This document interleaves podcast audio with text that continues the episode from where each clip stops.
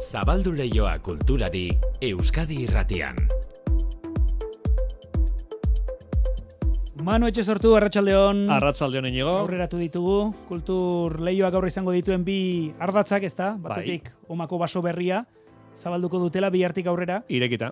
Eta bestetik, Iñaki Martínez de Lunak jasoko duela, ortengo eusko ikaskuntzaren Manuel Lekuona saria, baina horrez gain, Manu, gogorazi, gogoraziko dugu, zinera joan eta beldurra pasatzeko egunak ere izango direla hauek, ezta? Bai, batzu beldurra pasako dute inigo, baina beste askok farre ere egingo dute Donostiako antzoki zaharra festaleku moduko bat izaten delako egunotan. Zertazare garen, ba, gaur hasiko den fantasiazko eta beldurrezko zinemaren asteaz. Arratsaldean zazpitardietan inaugurazio gala eta ondoren asteko pelikula frantziara, Bermin. Ez da film gomendagarria, ez da film gomendagarria armi armak maite ez dituzten entzat. Hm? Astean zehar, hogeita mabi film luze eta hogeita mezortzi film labur emango dituzte antzoki zaharrean eta Vitorio Eugenia antzokian. Eta sorginkeria izango da edizionetako gai nagusia. Iaz, Paulo Urkijoren irati filmak irabazi zuen jaialdiko sari nagusia eta komunikabideen arreta piztu zuen. Aurten bada, etxen egindako beste produkzio bat, beldurrezko zinemaren astean, La Ermita izeneko filma. Aitziber Atorra Sagasti, Euskal, Euskal Jorraritzan, kultura sustatzeko zuzendaria. Iaz izan genuen iratiren estrenaldia, eta gainera irati bilakatu da errekordun pelikula batean, gure, gure gizarte honetan, euskeraz takila hundien hain dauen pelikula izan da eta horrek posten gaitu zeharo. Eta aurten daukago la ermita, ez? E, bueno, ba, la ermita ere e, film berezia da, azken urteotan agian aurrekontu handienetariko bat izan duen filma bat da. Eta, bueno, ba, ikusi dutenek behintzat esaten dute merezi dagoela eta oso ondo dagoela. La Ermita Carlota Peredak Zerdita filmaren zuzendariak sinatu duen pelikula hau Euskal Herrian errodatu zuten, hemengo aktoreekin eta Belen Rueda eta Maia Zaitegin neskatila dira protagonista. Azaroren amazazpian iritsiko da zinema aretoetara, baina horretik Donostiako beldurrezko zinemaren astean izango da ikusgai azaroren batean. Estibaliz urresola, ez da esku utxik itzuliko Tokioko zine jaialditik, oinarri edo printzipio etikoak betetzeagatik sari bat ematen du Tokioko nazioarteko jaialdiak eta 20.000 espezies de abejasek irabazi du sari hori. Zuzendariak berak jasoko du saria Japonian datorren aste artean. Ostirala izanik gainera karteldegiari errepasoa Iker Zabalaren eskutik berehala eta bestela astebururi begira berezi eta unkigarria izango da igande arratsaldean La Pamplonesa Iruñeko bandak eskainiko duen kontzertua. San Ferminetan kaleak eh, animatuz ikusten dugun bandak elkartasun sariak banatuko ditu igande arratsaldean gaiarre antzokian eta urten zaporeak eta ziak elkartei emango diete saria, hainbat kolektibo zaurgarrien alde egiten duten lanagatik. Sari emate ekitaldian musika ere izango da jakina eta La Pamplonesa bandak entzun kontzertu horretara gonbiatu ditu ibilbedi taldekoak eta eldrogas. Gainera, konzertuak irauten duen bitartean, Ana Karkabila artistak margoak egingo ditu. Musika eta elkartasuna, aipatu ditugun bi elkartea komentzeko. Mariano Galartza, lesbosen ari den zaporeak taldeko kide da. Batzen dian emozio diferenteak eta hori begibisteko da, eta benetan gurea dela Pamplonesa edo sentitzen dugu, gure bihotzan hori sentitzen dugu ere rekonozimendu izatea, eta musikarekin izan dugu beste harremanak ere beste kontzertuak eta hori, ba, sentitzen dugu ba, gure presentzia rekonozitua eta jendearen bultzadare interesgarria da, ze aurrera segitzeko bultzada hori behar dugun ikuste. Izordua igandean arratsaldeko segitan iruneko gaiarre antzokian jasotako diru guztia, aipatu ditugun bi elkarte hoientzat izango da. Sarrera gutxi batzuk besterik ez dira geratzen salgai. E, kultur lehiorako sarrerak geratzen dira oraindik. Ez dira agortu, beraz, hartu bat eta sartu. Euskadi irratian, kultur leioa. Manu etxe sortu. Elduna zazu eskutik, soik zuk dakizun bezala, gelditu dezagun denbora, Ez dut aurkitu, abagunerik onena, aitortzeko besteen aurrean niretzat zu izan zarena. Ezkutuko zaindaria, itxasargia bidean, babestu nauzu behar izan dudanean, inork ez bezela, zurekin lo hartzen nuen, zurekin ametxe egin du. gaur gauean Elduna zazu eskutik, soilik zurdakizun bezala Gelditu dezagun denbora, gure begirada Da saidazu belarira, beste behin mesedez amama Zure bihotzare zati bat, eramango dudala Azken asteotan iragarri izan dizuegun gixan, asteburu honetan egingo dute Barakaldoko beken ura bere bidean izeneko jaialdia Euskal Kantari ezagunak eta Bilboko Orkestra Sinfonikoa elkarrekin arituko dira. Kantaldia eskainiko dute Fernando Velázquezen zuzendaritzapean. Bilboko koral elkarteare bertan izango da. Konzertua berez bihar da, baina gaur entsegu orokorra egingo dute, publikoa aurrean dutela. abuela maitea Elduna zazu eskutik, soilik zuk dakizun bezala Gelditu dezagun denbora Ba, ura bere bidean jaialdira izango da, akaso zuetako askoren plana. Beste plan asko ere izango dira, beste beste zinera joatea. E, Mikele Landa, Mikele, kaixo. Kaixo, arratsaldeon. Ongi etorri Euskal Irratira zer modu zaude? Primeran, eskerrik asko. Bueno, ostirala da, eta ostiraletan zine karteldegi ere errepaso ematen diogu. E, Mhm. badukazuzuk zinera joateko iturarik, asteburuetan, edo joaten zara. Bai, edo... atzo bertan egon nintzen zineman bitu. Ze ikusi zenuen? Okorno ikusi nuen. Okorno, jaionek kanbordaren film saritua donostian. Hori da, hori Eh, da. Zinemaldian ezin izan nuen ikusi eta atzo zinemara joan nintzen. Mm, ze iruditu? Asko gustatu zitzaidan, disfruta, bueno, disfrutatu ez dakiten hitza, baina murgildu nintzen pelikulan, bai. Historia gogorra da, baina onkigarria da, iristen zaizu, ez? Bai, berezia, oso polita da berez. Aizu, e, zure ametsa litzateke egunen batean, urteren batean, donosteko zinemaldian, saio ofizialean, Mikele Landaren filma. ba, bai, ametxen artean dagoela onartuko dizut. Aha. Eta inoiz pensatu duzu, ze pelikularekin, egongo zineteken gustora, ze historiarekin, edo euskalo, ez? ba, euskalo, baina, bueno, gutxienez, e, zinema egiten jarraitzea ez da gutxi eta horretan gabiz. Igual sendarekin, ez da? Oie, Bueno, senda e, fin luze baten proiektua da, eskuartean dauka Mikelek, eta horretaz hitz egitera etorri da, gero xau hitz egingo dugu horretaz, Mikele. hori da. Entzuna dituzu eguneko kulturalbisteak? Noski, Adibidez, gaur notizia da Iñaki Martínez de Luna, soziologoa da, eta berak jasoko du 2023ko Manuel Lekuona saria Eusko ikaskuntzaren eskutik. Epaimaiak munduko hizkuntza gutxituekin duen konpromisoaren baitan Euskarari eskaini dion aparteko dedikazioa nabarmendu du. Remigio Mendiburuk sortutako brontzezko eskultura jasoko du Iñaki Martínez de Lunak. Mailu Odriozola, konta iguzo. Ez zuen espero saria, baina pozik jaso du Iñaki Martínez de Lunak egindako lanaren aitortza. neurri batean sorpresa eta bestetik ba ez dakit sensazio oso atsegina oso dakit eh, eskerroneko jarrera ez da nolabait ba urtetan egindako lanaren aitortza bat eta saria etorri da espero gabe eta bueno horrek ere ba, ba nolabait eh, ilusioa piztu dit Hainbat arlotan aritu da lanean ia berrogei urteko ibilbidean, Eusko ikaskuntzarekin, Euskal Herriko Unibertsitatearekin edo Euskaltzaindiarekin, eta besteak beste, soziolinguistika klusterraren sortzailetako bat izan zen. Epaimaiak dio bere kurrikulumean, berrikuntzaren aldeko bokazio argia erakusten duela, eremu ez ezagunei heldu eta sinergiak sortzeko grina erakutsiz. Eta bereziki nabarmentzen da, bera gazteiztarra izanik, araban, Euskara biziberritzeko egin duen lana. politxa izan da ze gaur egun ba, badago egindako aleginen e, emaitza bat apala oraindik baina begibistakoa bestalde horrek esan nahi du asmatu egin dela lan horietan eta e, emaitzak ekarri dituztela ezta Hori oso pozgarria da eta gaur egun araban euskararen inguruan dagoen giroa oso bestelakoa da eta itxaropentsua da.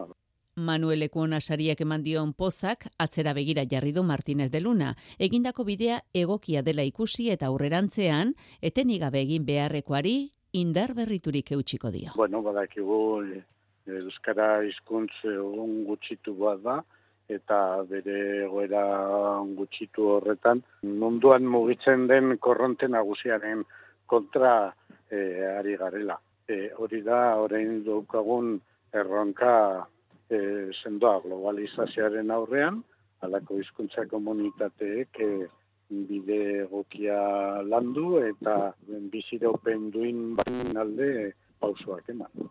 Oraindik ez dute zehaztu noiz, baina ekitaldi publiko batean egingo da saribanak eta Iñaki Martinez delunak Remigio Mendibururen eskultura bat jasoko du.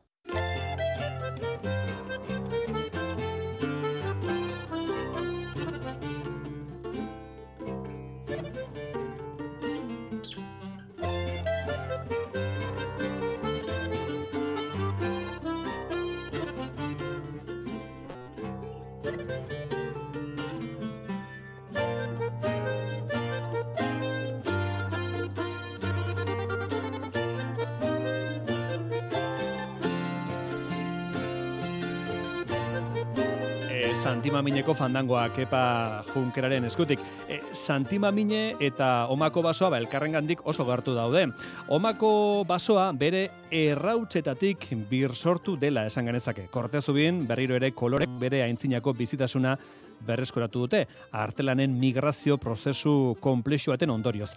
Hemendik aurrera bisitak egin daitezke, baina adi, beti ere bizkaia.eus webunean dagokion txartela eskuratzea ezinbesteko izango da. Itzegin dezagun Omako baso berria, zikar zabala, konta guzu.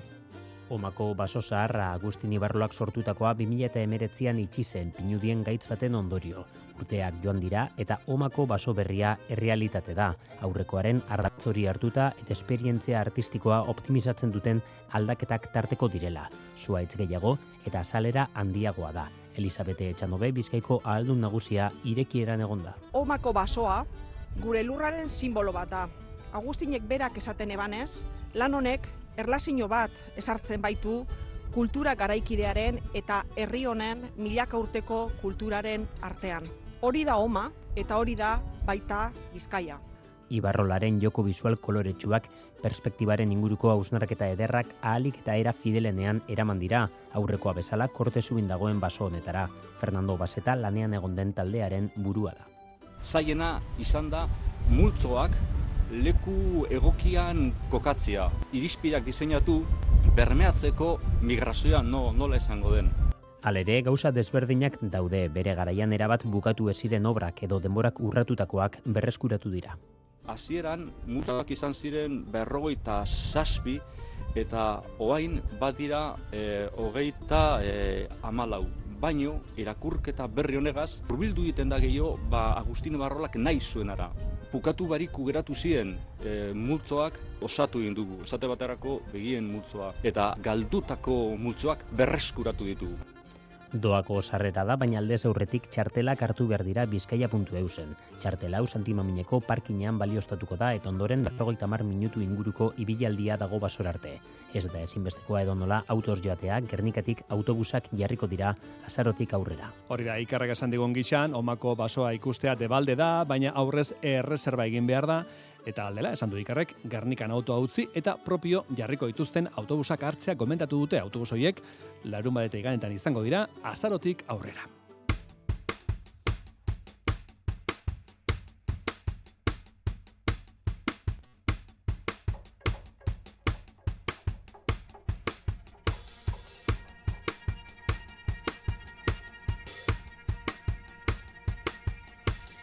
Artea kanpoan, omako basoan, eta artea barruan, uarteko arte garaikideko zentroan, uarteko arte garaikideko zentroan sartzera, gonbiatzen zaituztegu segidan, izan ere, asteburosoan, estudio irekiak ekimena dute martxan. Urtean behin ateak irekitzen dituzte bisitariek, artiste lan espazioak, estudioak, lan egiteko moduak eta martxan dauden proiektuak ezagutu ditzaten.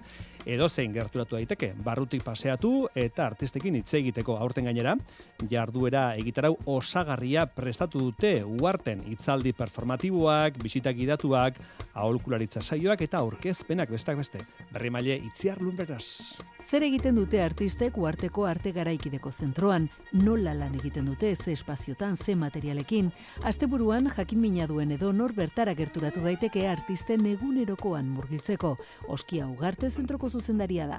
2008 garren urtetik jasi ginela e, ekoizpen zentro bat izaten, e, hasi ginen urtean behin irekiera bat egiten, bai, jende asko ez duelako ezagutzen e, artista hauen lanerako modua eta kuriositatea ere bat zegoen, probesten dugu gure komunitate zabalago bate gonbidatzeko, agente ezberdinak, komisarioak, kritikoak, eta bueno, da momentu bat, non etxea irekitzen dugun, artistek ere haien lanerako espazioak prestatzen dituzten eta jendea hurbildu daiteke. Uarten denetariko disiplina eta hainbat belaunalditako artistek lan egiten dute. Hogeita hiru artista ditugu lanean oraintxe bertan, disiplina ezberdinetakoa, batzuk e, gorputzarekin lan egiten dutenak, bai, e, arte biziak e, lantzen dituztenak, beste batzuk e, soinuarekin, beste batzuk e, arte plastiko igual ezagunagoak direnak, ez? Eta belaunaldi ezberdinetako artistak, hori berezia da ere. Estudio irekiaken edizio honetarako gainera jarduera egitarau berezia prestatu dute. Arratsaldean aurkezpentso batzuk e, uartetik kanpo gertatu diren lau egonaldienak eta gero konferentzia performatibo bat itsaso iribarren eta German Larribarekin. Eta bihar bisitaldi gidatuak eta uarte herrian ekintza bat egingo dugu baita. Estudio irekiak asteburu osoan uarteko arte garaikideko zentroan.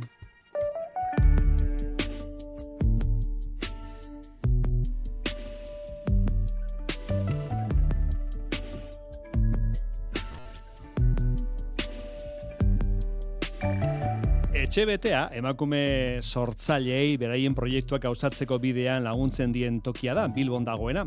E, hiru proiektu elkarrekin bizi dira etxe fizikoan. Emakume zinemagileentzako egoitza artistikoa, gela bat norberarena izenekoa, elkarrekin sortzen Euskal Zinemagileen lantaldea eta bizilagunak coworkinga. Gela bat norberarena egoitza artistikoa da, laugarren aldiz egingo dena, aurreko edizioetan Naiara Carmona, Estibaliz Urresola eta Ainhoa Rodríguez artistak izan ziren erresidentzian eta aurten gela bat norberarena egoitza artistikoari esker bi emakume zinegileri lagunduko diete bere proiektua aurrera ateratzen. Gela bat norberarena ekimeneko laugarren edizio honetan aukeratutako egoilerrak hauek izan dira, Mikel Landa zinemagilea, senda proiektuarekin, Euskarazko egoitzan, eta Maria Herrera zinemagilea, desde que tú te has ido proiektuarekin, gaztelaniazko egoitzan.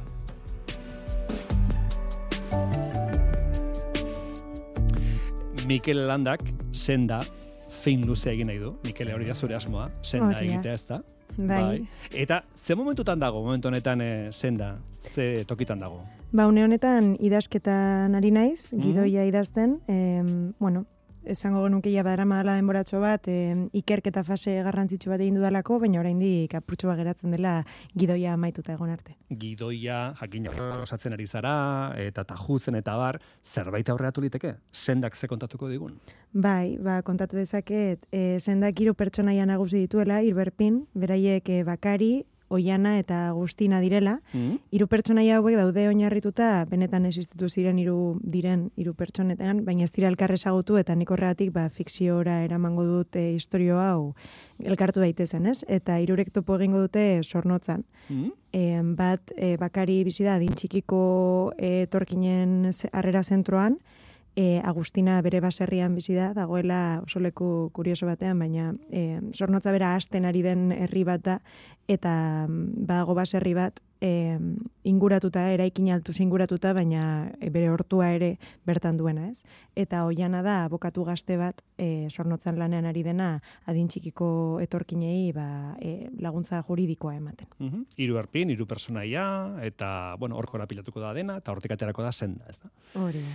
E, noski, persona batek, eh, ikusle batek pelikula bat ikusten duenean, ikusi du pelikula, eta ez da konturatzen aurretik zen lan egin behar den, ez da? Ze urtetako lan egoten da aurretik, Mikele. Bai, hala da. Eta gainera pelikula bakoitza i- egitera iristeko bideak oso oso anitzak eta desberdinak dira, ez?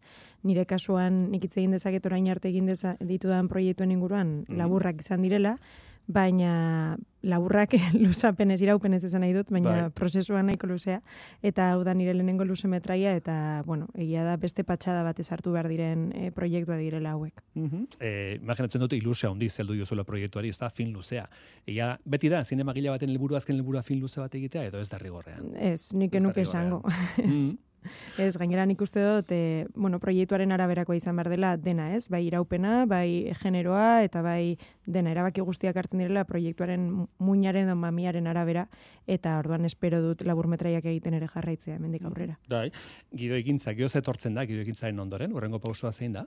Ba, bueno, e, oraintze bertan ari naiz ere ekoiztetxea aurkitzeko edo bueno, harremanetan, ez? E, ekoiztetxearekin ze azkenan pelikulak badauka alde polita dena edo esango genukena dela sortzea, Mm. baina gero alde praktikoa ere garrantzitsua da eta nik uste e, zuzendari bezala denak izan behar ditugula kontuan. Orduan, bueno, ba finantziak eta lortzea eta gauza horiek ere badatoz ostean.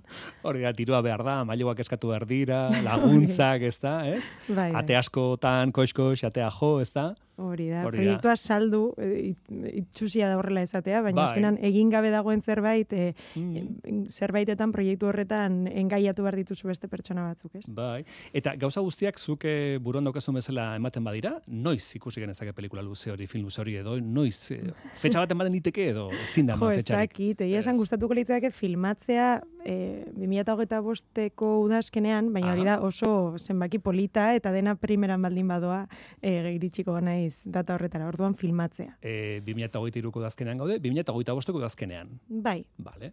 Bueno, denbora, denbora azkara pasatzen da, eh? bai, azkarregi izango genuke, bai.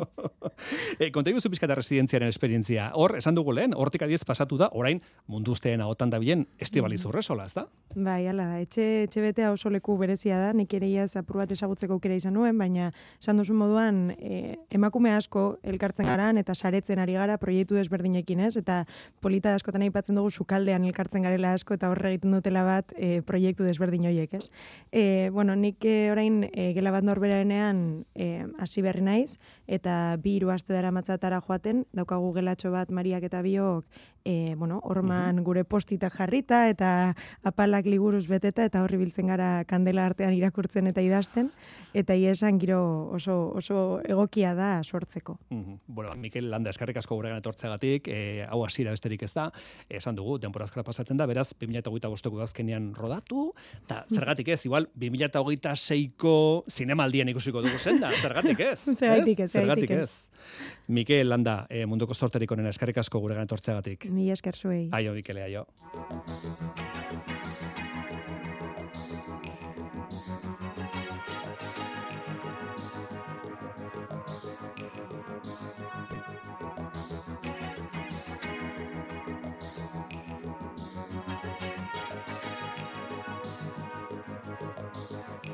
Iker Zabala, Iker, kaixo arratsaldeon. Kaixo arratsaldeon. Bueno, eh, hitz egin dugu Mikel Landarekin, berak esku hartan dauka pelikula luze bat egiteko proiektua, eta nik esan dut, ba igual 2026an edo horrela ikusiko dugula bere bere filma. Bueno, hori urruti dago, momentuz gertu daukaguna da karteldegia. Hala da, bai. Eta errepasa ezagun karteldegia. E, bueno, film asko iristen da, astero, eta baita aste honetan ere, baina bingoagatik iritsiko estena ere notizia da, Iker. Bai, bai, ala da, zein geunden, eh, zein geunden, eta tegungo pantalla molde berrien ondorietako bat da hau, David Fincherren The Killer eta ari gara, ez da estrenatuko, ez dakit merezi duen, ala Mhm. izana, ba, bere soinu eta guzti hori jartzea, edo... Bueno, galtzen dugunaz jabe gaitezen, gutxienez jar dezagun trailerra, eh? Ongi. The Killer.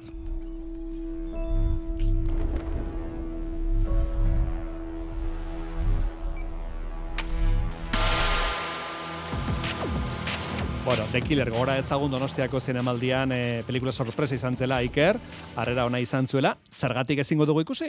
Bueno, ezingo dugu zineman ikusi. Ah. Zineman ikusi, hor dago, hor dago esan dezagun eh, matizaz. Eh, bueno, ba, urteko pelikuletako bat dela, hori ezin duka, Venezian sariak eh, ez zituen izan, baina txala oso parradak bai, Donostian baita ere. Kontua da, banator zure galderara, eh, Netflixen pelikula bat dela. Estreinaldi handiak direnean, jeialdi handietan egon direnean, zine tarte bat irekitzera, zine lehiotxo bat izaten dute, baina kasu hontan horren txikia da Euskal Herrira iritsi ere ez dela egingo, ba, trukean arpidedun direnek, erabateko erosotasunez ikusi alko dute, ba, azaroaren amarretik aurrera, beldur hori bagenuen, eta azkenik, bueno, ba, gauzatu egin da, ez? Badakigu, ba, ba gaur egun pantailak asko Mm, ugaritu direla, eta, bai. bueno, ba, oinazetako bat hause da. Vale, bueno, joan beharko dut Netflix daukan e, lagun ematen etxera. Bai. E, Fincherrekale egiten digu, baina zorionez bere utxunea betetzeko hor dago Hayao Miyazaki. マヒ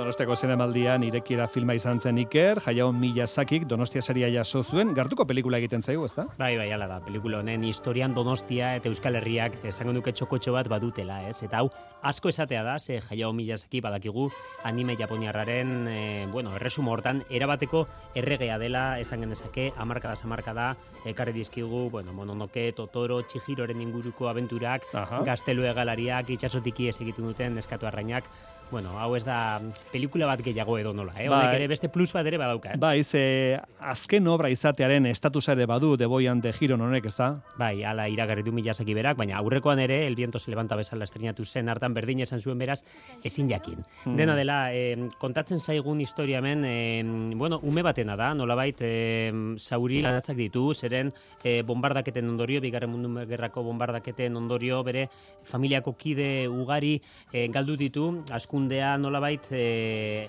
unibertso fantastiko batetan egingo du, agertuko zaio, e, bueno, txori bizarro bat e, egun batetan, eta eramango du, bueno, beste, beste dimentsio batetara, ez? Beti ere, ba, badakizu e, askundearen inguruko pelikulak izaten direla, pertsonaia Bai. gazteak, ibilbide iniziatiko horiek, eta bueno, ba, ba irudimenaz eta kolore biziz gainezka dagoen pelikula izango da, hau ere beste behin. Bueno, beti bezala denboraz justu gabiltza, e, Iker, esango diago entzulei, pelikula gehiago ere badirela, La Contadora izeneko pelikula bat, pelikula espainiarra, Bai, kontadora de pelikulas. Naiz eta Txileko atakamako basa mortu eramango gaituen, eta beste bat ere badago, Mama Cruz izeneko filma, Hala da. e, Bai. Martin Scorsese ere hor dago, joan zara ikustera? Martin Bai, Scorsese? jakina. Eta? Naiz Martin Scorsese eta sekulako pelikula iruditu zait. Vale. O, sekulako pelikula objetiboki bada, ze berreun minutu ditu. Vale. Baina hortaz gainera izugarrizko hausnarketa da. Bai. Scorsese sentimentalago batekin aurkitu naiz eta eta egia esan oso gustagarria da. Arazotxo batzuk ditu erdibidean, baina bai hasiera eta bai bukaera Mm. kapela kentzeko modukoa. Kasu hontan, eh, bueno, bakeroen kapero hori kenduko dugu, ezta? Bai. Bueno, ondo pasaste burua, Iker. Zuk ere berdin. Manu. Bueno, ba, Tor Josen Etxeberria, Joseina Kaixo... Aparatxaldeon, Manu. Dena den zuri testigua pasa horretik eman behar duten kargu bat, itziartik egin digutelako gaur hitzaldi batera joateko proposamena. Hitzaldiaren izenburua e, galdera bada, oso deigarria, egialda aintzinaroan etzela euskaraz mintzatzen egungo Euskal Herrian? Luis Mari Zaldua, filologo eta euskaltzen urgazleak euskalduntze berantiarra teoriari buruz hitzaldia eskainiko du gaur itziarren itziarren izango da, e, itzordua gaur arratsaldeko zazpietan, gero e, itzaldiaren ondoren afaria ere egongo da, norbetek afaldu nahi badu, otxein ezala telefonoz, aurrez, erreserba egiteko.